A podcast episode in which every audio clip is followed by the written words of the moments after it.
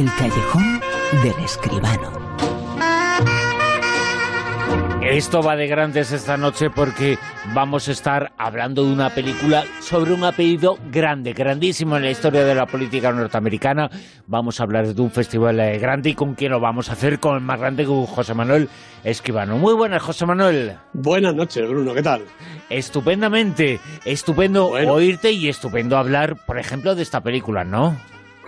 Hombre, yo creo que sí, es uno de los grandes acontecimientos de la semana, desde luego, y yo creo que de este otoño, ¿no? Esta es una película que seguramente llega para quedarse, por lo menos un ratito. Y nos ha contado todo. La película se titula El escándalo de Tess Kennedy. Venga todos, brindemos por el senador. Y porque Ted llegue a la Casa Blanca en el 72.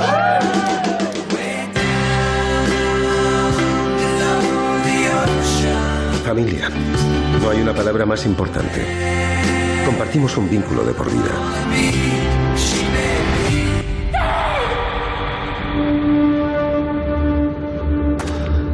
Tenemos un problema aquí, en Chapacuidic.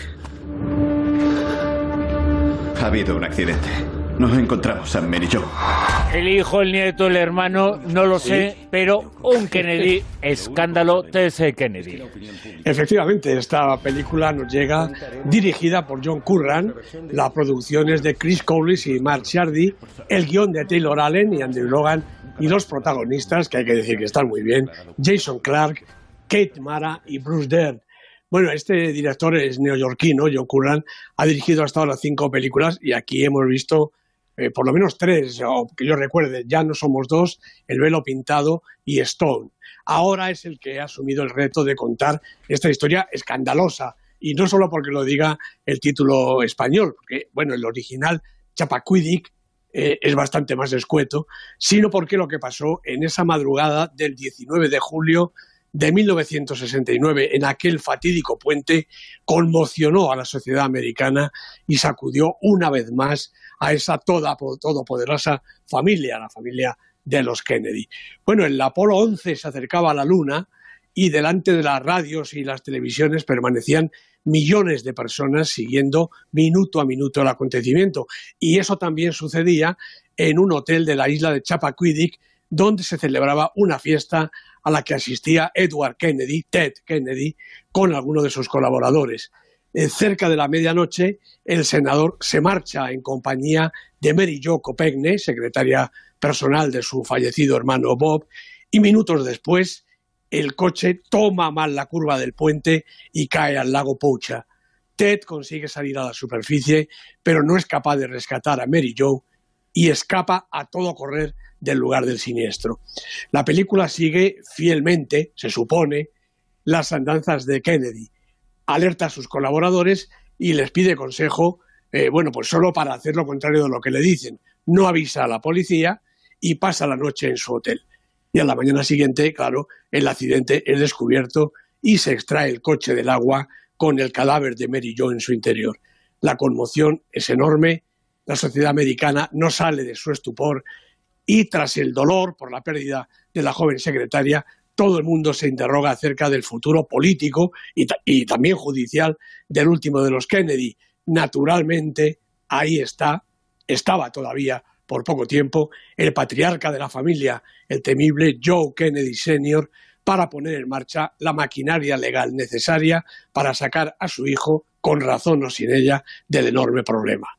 En el aspecto formal, el escándalo de Ted Kennedy pasa con nota el examen, la ambientación es escrupulosa, brillante, contrapone con sus imágenes estilizadas lo sórdido del tema y también veraz, sin huir de algunos momentos de supuesto documental.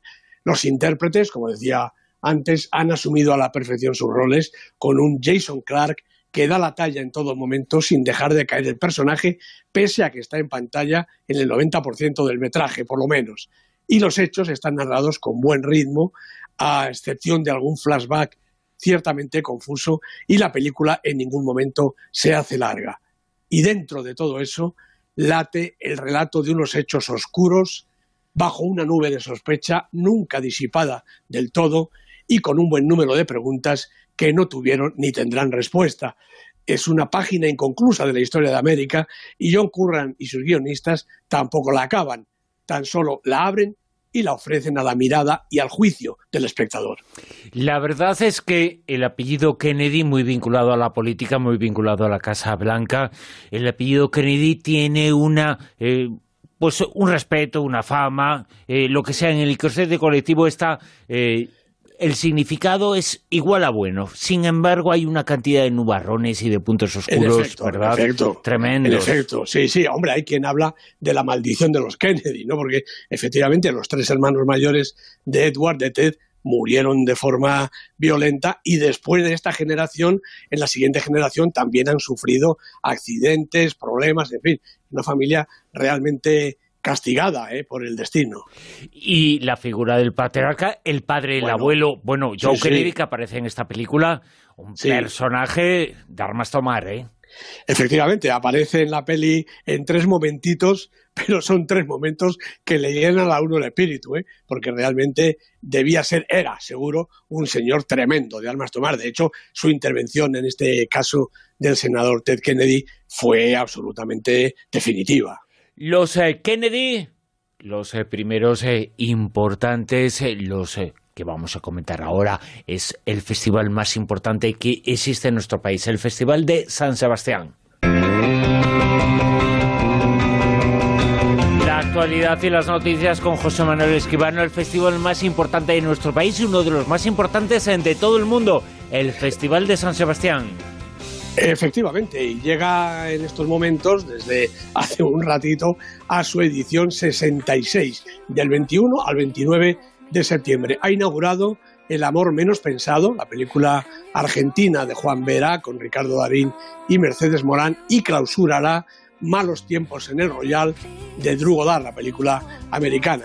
Entre medias, pues títulos eh, como Alpha, The Right to Kill, de Brillante Mendoza, el director eh, seguramente el más importante de Filipinas, High Life, de Claire Denis, Visión, de Naomi Kawase, y luego las películas de ilustres más o menos conocidos como Louis Garrel, Marcus Leinster, Simon Jacquemet, Kim Ji-won, Liu Ji, Félix Van Groningen, Valeria Sarmiento y Tuba Novotny, que son las dos únicas mujeres participantes en la sección oficial por la parte extranjera, porque la española, que verdaderamente es súper nutrida, también tiene alguna. Estarán El Reino de Rodrigo Sorogoyen, que ya se ha visto y que ha gustado eh, bastante, Julie de Iciar Boyaín, ¿Quién te cantará? de Carlos Bermud, Entre dos aguas de Isaac y la Cuesta, Gigantes de Enrique Urbizu y Jorge Dorado, estaba fuera de concurso, ellos sabrán por qué, y las proyecciones especiales de Danza de Telmo Esnal y una de las más esperadas, tiempo después, de José Luis Cuerda yo creo que demasiado cine español entre una veintena eh, de películas que como sección oficial veremos a ver qué da de sí. También están, claro, las clásicas secciones Horizontes Latinos, Zabaltegui, Perlas, El Velódromo, Made in Spain, el cine infantil, las retrospectivas y hasta la culinaria y cinema, que yo creo que es una de las más esperadas, sobre todo porque el, el País Vasco gusta mucho el cine, pero gusta mucho también comer. Recordemos, por último, que los premios Donostia este año son para Hirokazu Koreeda, Judy Dench y Danny DeVito, que ya ha recibido eh, su premio, uno de los personajes del cine americano, yo creo que más simpáticos y más queridos. ¿no? En el marco del festival, por último, se ha recibido también el Premio Nacional de Cinematografía por parte de Esther García, productora, mujer, eh, y ella, desde luego, ha tenido ocasión de poner en valor las dos cuestiones el Premio Nacional de, Cinematografía de este año. La vitrina de los premios en Diruzaco Coreda tiene que ser gigantesca, ¿eh? Verdaderamente que sí, hombre, Coreda no solo es uno de nuestros directores favoritos, sino que es uno de los directores mejores del panorama actual y su carrera está completamente llena de premios. En San Sebastián los tiene y este año eh, pues el premio a toda su carrera, a toda una vida, enormemente merecido, sin duda. Y si alguien quiere hacer algo muy importante, que vea una película de él, porque seguramente le cambiará la vida, porque es eh, fantástico, es un auténtico poeta del cine. Sí, señor. Vamos con Super 10. La lista que nos sitúa esta semana en el puesto número 10. Bueno, pues en el 10 está Siempre Juntos, Venciño, la película brasileña que ganó uno de los premios del Festival de Málaga de Cine en español. Así son las cosas. En el puesto 9. Yucatán ha protagonizado la caída más importante de la semana. Estaba en el puesto 5 y en su tercera semana ha caído hasta el 9 la película, recordemos, de Daniel Monzón. En el puesto 8.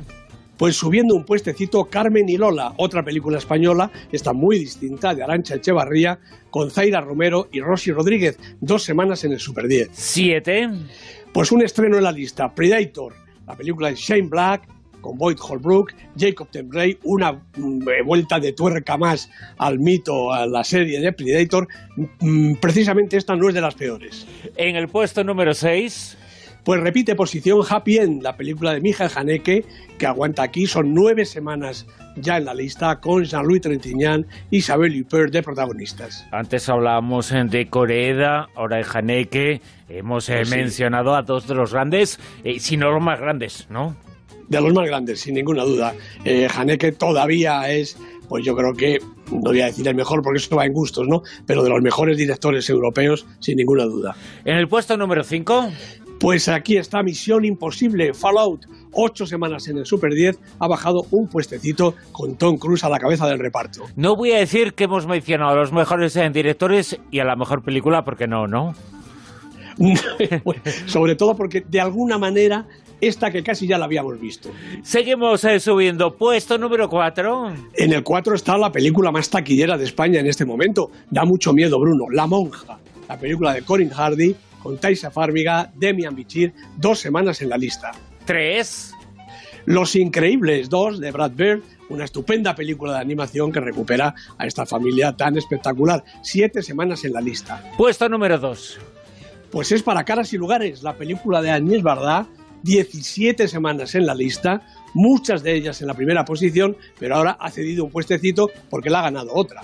Y vamos a saber qué película la ha ganado en el puesto número 1 esta semana. La película española de Asghar Faradi, todos lo saben, una película muy interesante y sobre todo con un reparto descomunal. Penélope Cruz, Javier Bardem, Ricardo Darín, Eduard Fernández, en fin, un- realmente un elenco de actores extraordinario para una película, para una historia que aunque esté rodada por el iraní Asghar Faradi, es absolutamente española. Y que está en el puesto número 1 del Super 10 esta semana. Con José Manuel Escribano, quien escuchamos dentro de siete días. José Manuel, gracias. Un abrazo, Bruno, hasta luego.